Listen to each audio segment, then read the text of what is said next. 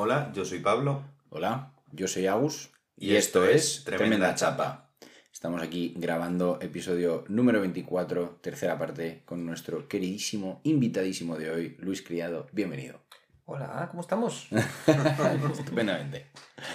Eh, para quien nos esté escuchando, esta es ya la tercera parte. Quiere decir que tenéis la primera y la segunda disponibles. Y Luis, preséntate un poquito.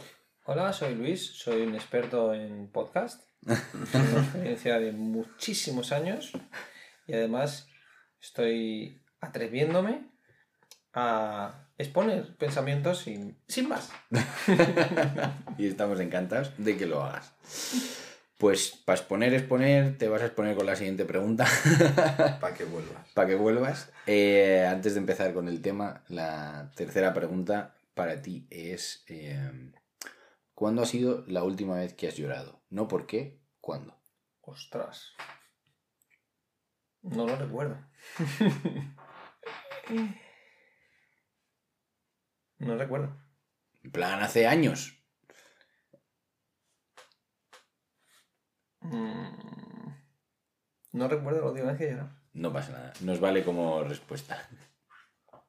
Bueno, dicho esto, y eh, como dicta No sé si va a participar ahora Sí, sí, podcast, a porque estoy en, en- en- en- buscando en la hemeroteca de las lágrimas y recuerdo alguna emoción de uy, que lloro, pero Pero no. la última vez que recuerdo llorar, seguramente que me ha olvidado alguna otra, pero recuerdo llorar eh, el día que falleció mi padre. Ahí recuerdo llorar.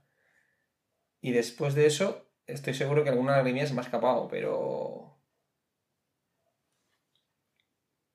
Ah, sí, claro. Ya, ya, ya. El día que. El día que me casé. No. Sí. El día que me casé por segunda vez. En mi segunda boda con mi única, única esposa. Que me tocó hablar un poco con unos amigos. Ahí me emocioné. Otra vez. Pero tengo pocos momentos de lágrimas, la verdad. Pues gracias por compartirlo. No hay de qué. Dicho esto, vamos con la mera tradición y con el tema.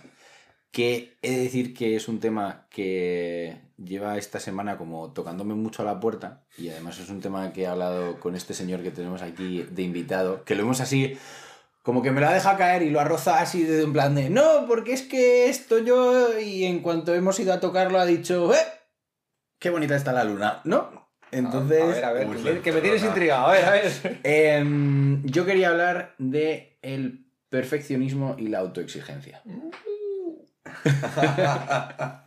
Oye, tengo una llamada entrante de mi madre que seguro que es absolutamente imprescindible que la atienda. Vengo en media hora. Dile a que se venga, que seguro que tiene cosas que decirnos. Bueno, yo quería hablar un poco de. eh, de alguna forma, como eh, algo que en, mi opinión a día de hoy es eh, muy sano y necesario, ¿no? Que sería, pues yo como que veo que el perfeccionismo es eh, el deseo de mejorar llevado a un extremo absoluto, ¿no? Y la autoexigencia es eh, la autorreflexión o la autorrevisión, también llevado como un extremo, ¿no? Y es muy curioso como...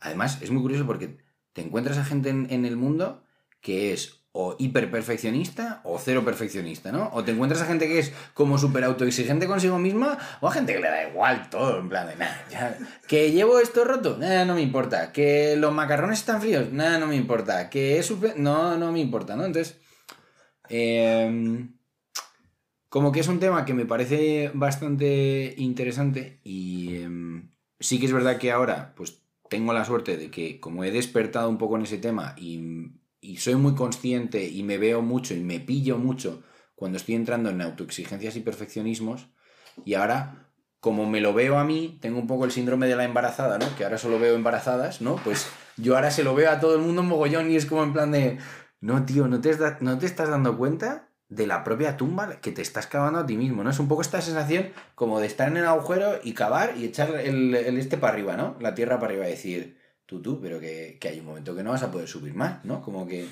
Entonces, bueno, pues sé que... em, en este campo, Pablo sé que se exige mucho eh, y sé que ha, hecho como las paces con ello y sé que tú estás un poco en el camino de eh, hacer las paces con ello y entonces como que me parece que estamos en un punto bastante guay porque no creo que vayamos a tener una conversación fatalista en plan de no, es que yo soy terrible y es que me exijo mogollón y es que no me dejo vivir, pero tampoco vamos a tener una conversación en plan de nah, si es que yo lo gestiono de puta madre, tronco, ¿no? Entonces como que esto es un poco... Yo sí, ¿eh? Me alegro que alguien lo piense. Sí. A ver, me parece un tema súper interesante porque es cierto que lo soy, que soy muy perfeccionista. Y no hace mucho tiempo que, con ayuda pues he identificado esta virtud que yo pensaba antes, que en realidad es, ahora lo siento más como un lastre que una virtud. Y el hecho de identificarlo, pues lógicamente me ayuda a oponerme a esa inercia que, que está dentro de mí, que es nunca, nunca es suficientemente bien. Y cuando digo nunca, es que estoy. Yo pocas veces digo siempre nunca. Pero es que en realidad en, en- en ese caso me he visto muchas veces que digo, joder, tío, es que nu- nunca te ha parecido suficientemente bien. Solo muy, muy pocas ocasiones dices, vale, está perfecto. Entonces es como, joder, tío, ¿cuánto de necesario es eso? De hecho, me ha pasado que le he soldado unas ruedas a un amigo y he empezado diciendo, bueno, lo voy a dejar perfecto. En la primera. En la segunda he dicho, tío, no es necesario. Esto va a ser funcional. Va a estar bien, pero va a ser funcional. Y eso es más que bien. Así que, dale. Entonces, es cierto que cada día soy más consciente de ello y, trato de gestionarlo y obviarlo y pensar, vale, mm, bastante bien, bastante bien, bastante bien, está bien. Si se me cae la rueda os aviso. ¿eh? La- la me- si se me cae la mesa os aviso. ¿eh? Si se cae la mesa, venimos y lo hacemos otra vez bien, no perfecto. Total. Sí, yo a mí siempre hay una frase que, que, que me la machacó mucho mi padre, ¿no? Porque eh, es muy curioso también porque un- una característica que creo que tiene la gente que es perfeccionista y autoexigente es muy procrastinadora, ¿no? Que me parece como un combo que me parece como terrible, en plan de... Tienes dos meses para hacer esto, lo vas a hacer el último día y además pretendes hacerlo perfecto. Es como en plan, ¿en qué puta cabeza cabe eso, no? O sea, como que no, no, pero, pero es como mi modus operandi durante el colegio fue eso completamente. O sea, selectividad fue estudiada el día de antes, los trabajos eran entregados el día de antes. Y yo recuerdo eh, un año que ya me pasé de relajación y estaba justo en la mesa en la que estamos aquí sentados, eh, la última semana que en nuestro colegio hacíamos cuadernos a mano y había que escribir todos los temas y los encuadernábamos tal. Y yo recuerdo que me quedaban como dos semanas de clase y tenía que entregarlo todo y estaba trabajando tal, no sé qué, y va, y la portada bien hecha y el no sé qué tal. Y recuerdo perfectamente que mi padre bajó y me dijo, consigue el 5 y luego sube al 6. Y luego sube al 7. Y luego sube al 8, ¿no? Como esta mentalidad un poco más en plan de, ¿eres perfeccionista? Genial, pero vamos a ser perfeccionistas estratégicamente, ¿no?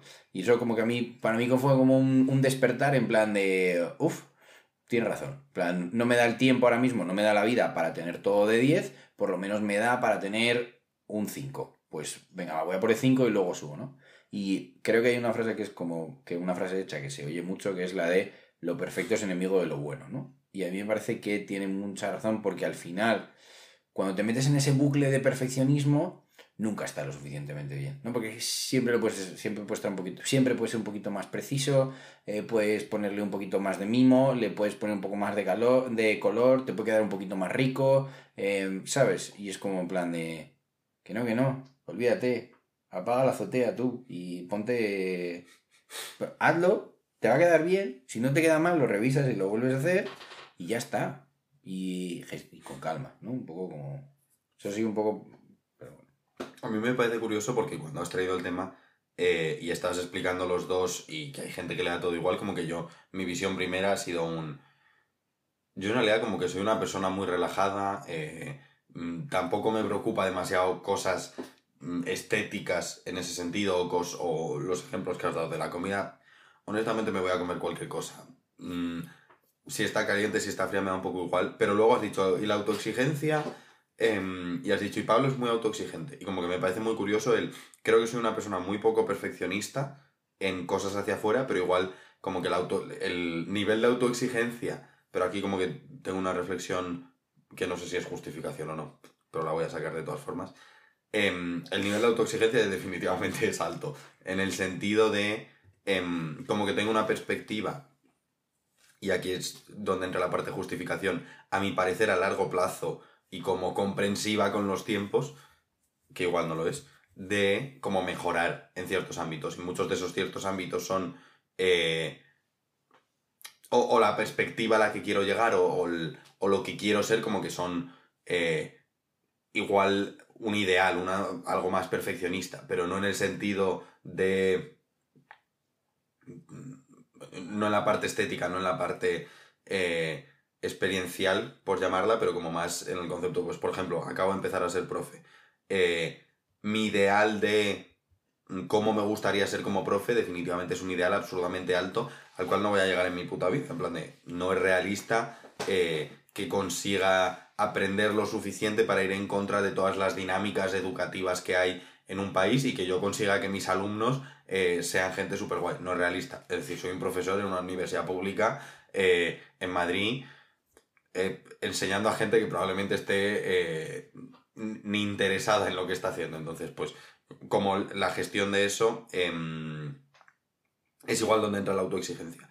Y donde digo que igual es justificación, pero que creo que es con una gestión del tiempo o de expectativas en torno al tiempo em, más o menos decente, es que a pesar de tener esta idea de eh, me fliparía ser un profesor comprensivo, eh, que explicase las cosas y que la gente fuese por gusto, etc., como que también tengo la reflexión por el otro lado de, Pablo, pon las cosas en contexto, eh, a la Universidad Politécnica de Madrid a estudiar teleco, pues igual hay algún pirao que le flipa que le expliquen así, pero igual hay mucha gente que está acostumbrada al método tradicional de, educación y que si, empiezas a hacer malabares en clase igual no le flipa demasiado.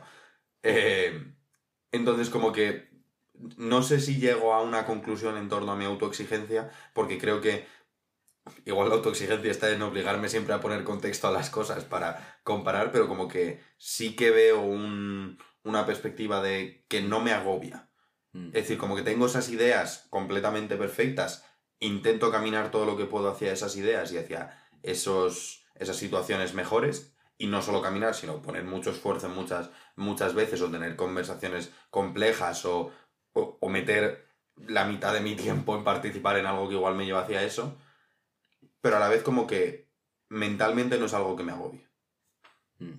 No sé si me he explicado bien o si os he vendido una moto justificando. no seas tan autoexigente con cómo te has explicado, Pablo.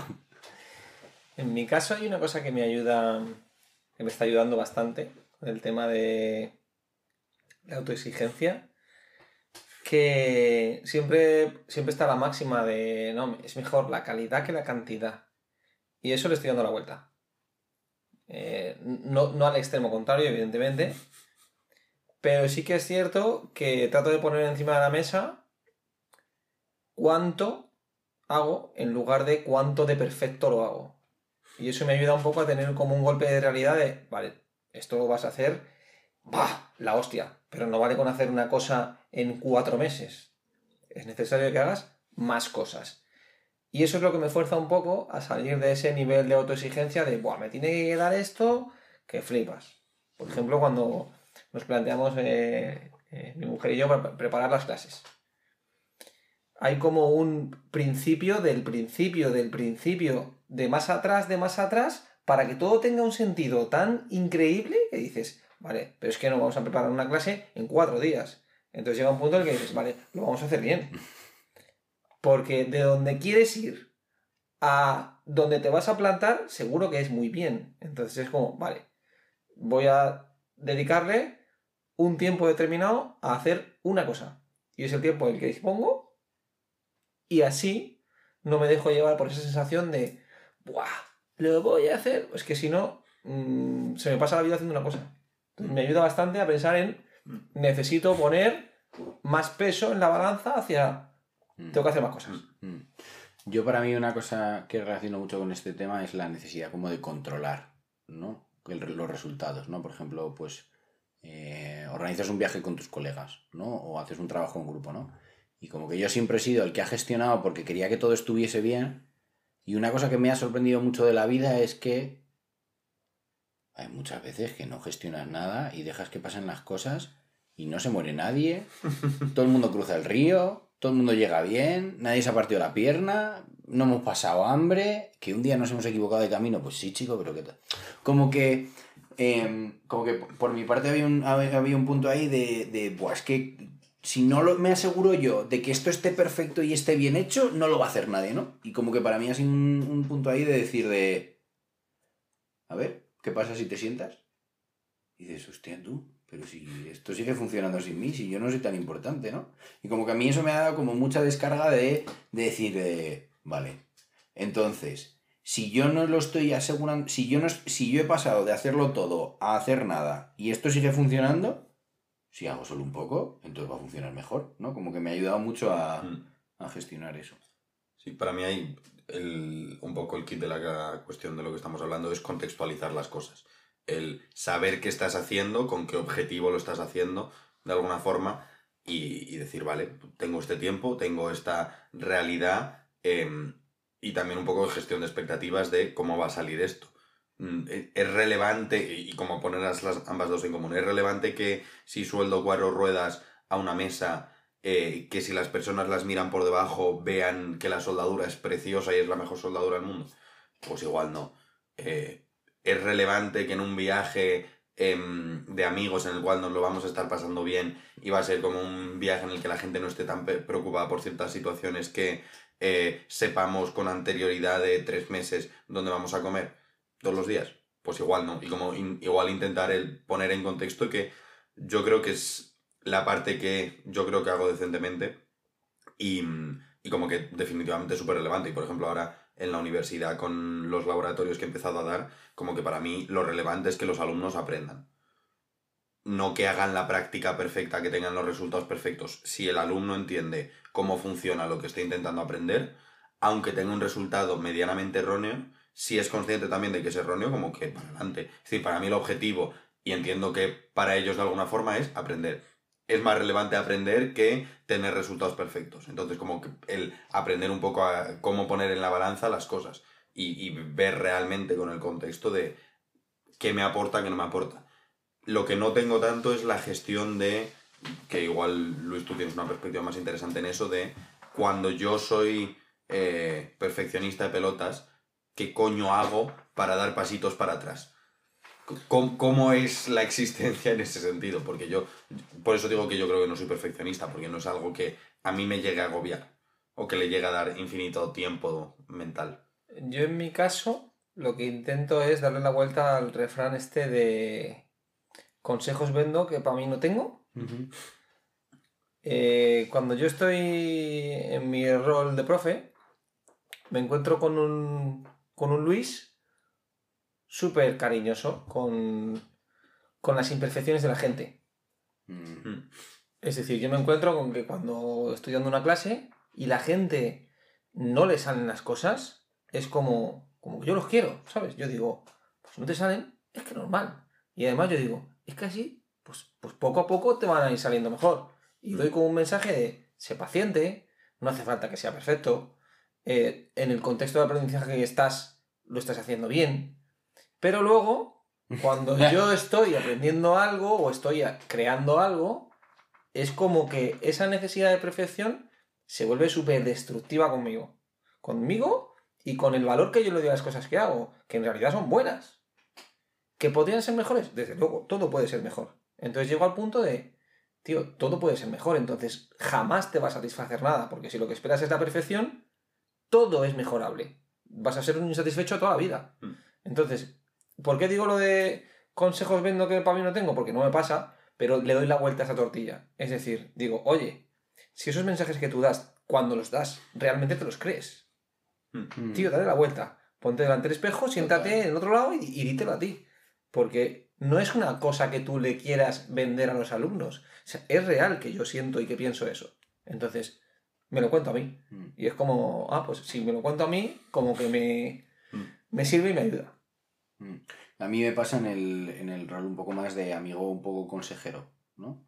de algún, eh, algún amigo que viene y me dice, jo, tío, es que estoy rayado con este tema, tal, no sé qué, y es como en plan de, no te preocupes, ¿no? Un poco voy a entrar como en la figura religiosa, no te preocupes, hijo mío, vete a casa, rézate tres padres nuestros y solucionado. Y mientras, y le cierro la puerta, se va a su casa y yo saco el látigo y me empiezo a fustigar por el mismo pecado, ¿no? Y es como en plan de, chaval, respira. O sea, que no, que, que vas bien, o sea... Y, eh, y estaba pensando, ¿no? Pues estaba escuchando hablar y digo yo, jo, qué curioso que siempre somos como súper perfeccionistas y súper autoexigentes con un tipo de cosas, ¿no? Eh, y sobre todo con cosas que tienen resultados, ¿no? Es decir, no somos eh, exigentes a la hora de tú me voy a sentar a la mesa y voy a disfrutar esta comida, ¿no? O eh, hoy voy a salir a bailar y voy a estar a full con la música. Y voy a estar completamente sintiendo la música y me va a dar igual lo que piense la gente, ¿no? Es como que siempre que somos como autoexigentes es como hacia cosas un poco destructivas, ¿no? Por decirlo de alguna forma. No sé si me explico. Mm. No lo sé. Yo es que como es tan obvio para mí en qué cosas soy exigente. mm, no sé si... no- en tu no corte te de pelo eres exigente. Soy la persona menos exigente en mi corte de pelo que existe. Es más, si alguien quiere darme una idea de corte de pelo, yo la acepto. Y me la hago. En plan de no solo la acepto, me la hago. Y sea la imbecilidad que sea. Mientras no sean banderas de España ni espásticas. Em, eh, no sé si... Es decir, como que creo que tenemos la capacidad de hacer cualquier gestión productiva. En el sentido... eh, creo que tenemos la capacidad de hacer cualquier gestión destructiva. En el sentido de, creo que potencialmente sí que hay gente que es autoexigente con pasárselo muy bien y que luego se come el tarro muchísimo con un, hostia, he salido, no me lo he pasado nada bien, he estado eh, incómodo, etcétera, ¿qué hago para hacerlo? Em, en plan, creo que, que existe más la potencialidad de hacer absolutamente todo destructivo, que somos capaces perfectamente, eh, y en esto utilizando el término perfeccionista, somos perfectamente capaces de hacer cualquier cosa destructiva y perfeccionista y exigirnos Mm. demasiado. Mm. No sé tampoco exactamente dónde viene, en plan, como que no Sí, tengo un no. análisis. Creo, creo que tienes razón lo que estás diciendo. Quizá, eh, y es más experiencia personal mía, ¿no? Como que me centro más en esas cosas, ¿no? Mm. Como que... Es que yo me acuerdo de un vídeo que vi hace mogollón de tiempo, eh, que era un tío que leía el diario de un, de un ciego, ¿no? Que un ciego había narrado su día a día y se lo había ido contando a una persona que iba apuntando todo, ¿no? Eh, y entonces el tío cogía y empezaba... Suena el despertador eh, y noto las sábanas de mi cama me levanto, eh, pongo los pies en la alfombra del suelo y noto lo blandita que está. Y me voy al baño, entro en la ducha y, no, y oigo cómo suena la ducha y empiezo a sentir cómo el agua caliente pasa por mi piel. Y es como en plan de... Tú, o sea, vivo mi vida en, en piloto automático completamente con estas cosas, ¿no? Y como que en ese tipo de cosas, como que no me exijo, ¿no? Pero en aquellas cosas que tienen un resultado esperado socialmente, como que sí que lo hago, ¿no? Mm. Por ejemplo, ¿por qué no, por qué no te exiges eh, más eh, tratarte mejor a ti mismo, ¿no? Mm. Pero sin embargo, sí que te exiges tratar bien a los demás. Mm. O por qué no te exiges em, levantarte por las mañanas y hacer ejercicio que sabes que te va a venir bien, pero sin embargo sí que te exiges sacar un 10 en matemáticas. Mm. Como que hay muchas cosas que, eh, que yo me he ido exigiendo, yo creo que tienen que ver un poco con mi escala de- con la escala de valores que Mm. se me ha enseñado a mí, que es como en plan de en esto es en lo que tienes que tener eh, X. Y en otras cosas es como en plan de eso da igual. Yo es que pienso también que eh, en cuanto a ese filtro de con qué sí o con qué no, pienso que está un poco relacionado con esas etiquetas que, que, que yo alguna vez he mencionado, que es el hecho de, vale, ¿en qué ámbito Mm. tú te, te identificas con, vale, en esto sí lo soy? Y en ese ámbito o en esa etiqueta que tú tienes, como que, buah, en esto soy absolutamente increíble, ahí es donde te exiges. Más que por el topic en sí mismo, Mm. es por, vale, ¿qué parte tú identificas de ti que en esto eres la bestia? Porque podría ser también en el plano emocional, es decir, yo que a lo mejor sí que es verdad que pues en cuanto me cuido a mí mismo, no soy exigente. Pero porque no me, cono- no me considero la bestia del self-care. Mm. Si lo fuese, entonces tú no te preocupes que ya me exigiría yo ahí. Hmm. Entonces, pienso que es más una cuestión de, vale, no sé a lo largo de tu vida en qué momento has tenido etiquetas de, vale, si yo me encargo de pulir anillos, ¡buah! el pulidor de anillos ha llegado. Entonces, mm, trato de, vale, no solamente en qué topic, sino en ninguno Hmm. quiero ser extremadamente perfeccionista. Y además, mm, no me da buena señal cuando alguien me dice, Buah, esto lo haces, digo chungo. Chungo porque refuerza esa etiqueta sobre mí. Sí, yo oyéndote me acuerdo de un vídeo que vi en el que en estos realities, como, bueno, no es un reality, pero estos programas como de entrevistas muy americanos, ¿no? Entonces llegaba un tío y estaban hablando y decía él, pero vamos a ver, ¿qué pasa? ¿Que si yo decido ponerme a correr tengo que querer ser el número uno? ¿Me quieren dejar a mí ser el corredor número 5 del mundo tranquilamente? ¿Qué pasa? Tengo que ser el uno, ¿no? Si no es el uno, no corro, ¿no? Como que no cuenta, ¿no? Y como que hay un componente muy, muy, muy social, Pablo, que te gusta esto, eh, de que se nos impone de alguna forma como hay que hacer las cosas perfectas. Y yo no sé si tú lo has vivido, pero yo lo he vivido mucho con el podcast también, ¿no? Es como en plan de, porque haces el podcast, ¿no? Tienes que tener unos resultados, ¿no? O por- me pasa mogollón con baile, en plan de, buah, pues es que vas a mogollón de clases, eso es porque quieres ser profesor y quieres dedicarte a esto y tal, y es como en plan de, ey, ey, ey, que yo lo que quiero es apagar la azotea un rato y salirme a echarme unos bailes y pasármelo bien, ¿no? Como que es que a lo mejor un día resulta que surge el dar clase. Bueno, pues ya lo veremos el día que llegue, ¿no? Pero que es como que, como que todo lo que hacemos tiene que tener como un resultado en específico, en una línea, y tienes que ir a por ello, y tienes que ser el Mm. mejor, y es como en plan de... Chico, que a lo mejor quiero montar una pescadería y ser una pescadería de barrio tranquilamente y que es un curro súper digno y una vida súper digna, ¿no? Como que es como, no, no, no, no, no. O haces pesca nova o te jodes y te vas a tu casa. O sea, no vengas con medias mierdas, ¿no? Como poco la sensación que tengo yo. Sí, sí, definitivamente.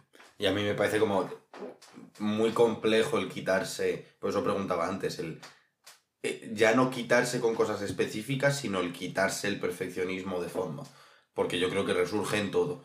En, ah, he aprendido esta nueva cosa em, que me llama la atención que no sé qué, y nueva cosa que aprendo, nueva cosa a la que igual le meto el perfeccionismo, o nueva cosa a la que me apasiona, o algo lo que sea. El, el aprender a que de fondo ya no sea tan así. Pues sí, yo supongo que estamos bastante condicionados en un montón de aspectos hacia, eh, como tú dices que me gusta mucho lo social, creo que es parte social, que no, y parte probablemente de este sistema en específico hacia la Pero- productividad, etcétera. Pero como que sí que hay, sí que es jodido al final y, y creo que también deberíamos ser comprensivos de alguna forma con nosotros mismos de te estás peleando contra, en plan de estás queriendo ir contra corriente contra algo que te exige ese auto policing, ese auto eh, autoexigencia, de alguna forma. Sí. Es que lo estoy dejando de percibir como una virtud. Hmm. Entonces, cuanto más lo voy viendo, digo, "Mm, error, mm, error. Porque además da, da la casualidad que profesionalmente me he rodeado últimamente, o quizás es que siempre he tenido la gente alrededor y ahora soy más consciente, de gente que es mm, no muy perfeccionista, digamos, pero muy eficiente. Entonces de repente yo me comparo y digo, vaya mierda de perfeccionismo ese que tienes, chico, tú lo que eres es muy ineficiente. Entonces eso me lo llevo al lado del perfeccionista. Digo, en la eficiencia eres muy imperfecto. Entonces digo, vale, voy a ser más perfeccionista en la eficiencia. Y eso me hace ser menos perfeccionista. Entonces me monto una movida en la cabeza que digo, vale, eh, esto sirve, esto sirve, esto sirve también. Sí, sí. Me ha gustado, me ha gustado. Además, la eficiencia para mí me parece el- la antonomasia de por qué tenemos perfeccionismo, en plan de como que el, hay que ser más eficientes en todos. Que a mí me- me- no me molesta, pero en plan de lo típico de me cambio de bus y tengo que mirar en la parada cuánto tarda el siguiente, cuando ni siquiera voy con prisa. Es decir, si voy con prisa, vale, pero si no voy con prisa, ¿qué coño hago mirando cuando llega el bus? Te sientas en la parada y disfrutas un rato estar ahí sentado, que tampoco pasa nada.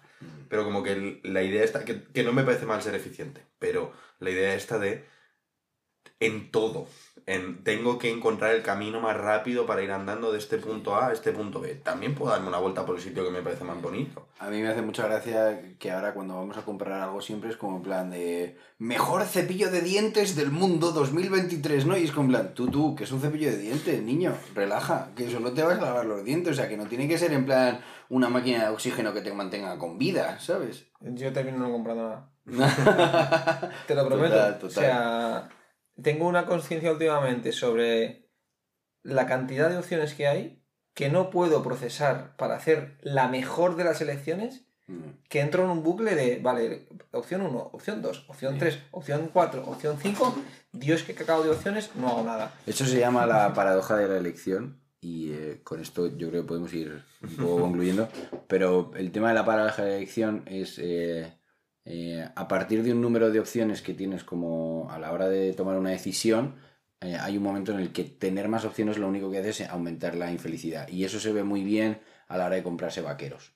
Hace 40 años tú te ibas a comprar vaqueros y te comprabas un modelo de vaqueros.